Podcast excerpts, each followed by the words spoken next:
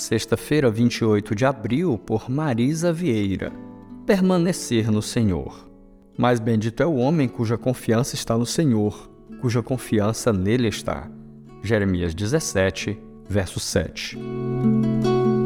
Confiança é uma virtude cada dia mais diluída. Podemos ver esses reflexos na família, na vida pública, nos relacionamentos, a Bíblia nos adverte sobre a confiança no homem colocada acima da confiança no Senhor. De longe olhamos para a história do povo de Deus que de tempos em tempos se afastava dele e damos nosso veredito, mas somos mais parecidos com esse povo do que pensamos. Não temos imagens, mas idolatramos homens, políticos, influencers. Substituímos a fé no Senhor por esses ídolos que criamos em nossos corações.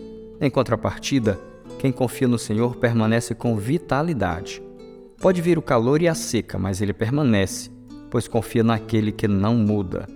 Confiar no Senhor às vezes não muda o ambiente, mas nos ensina a lidar com qualquer circunstância.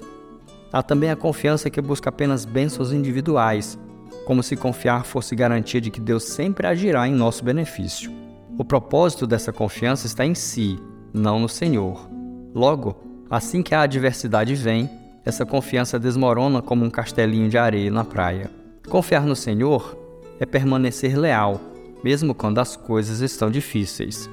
É saber que Deus, em Sua soberania, não nos abandona e que Sua companhia já é mais que suficiente para passarmos pelas adversidades.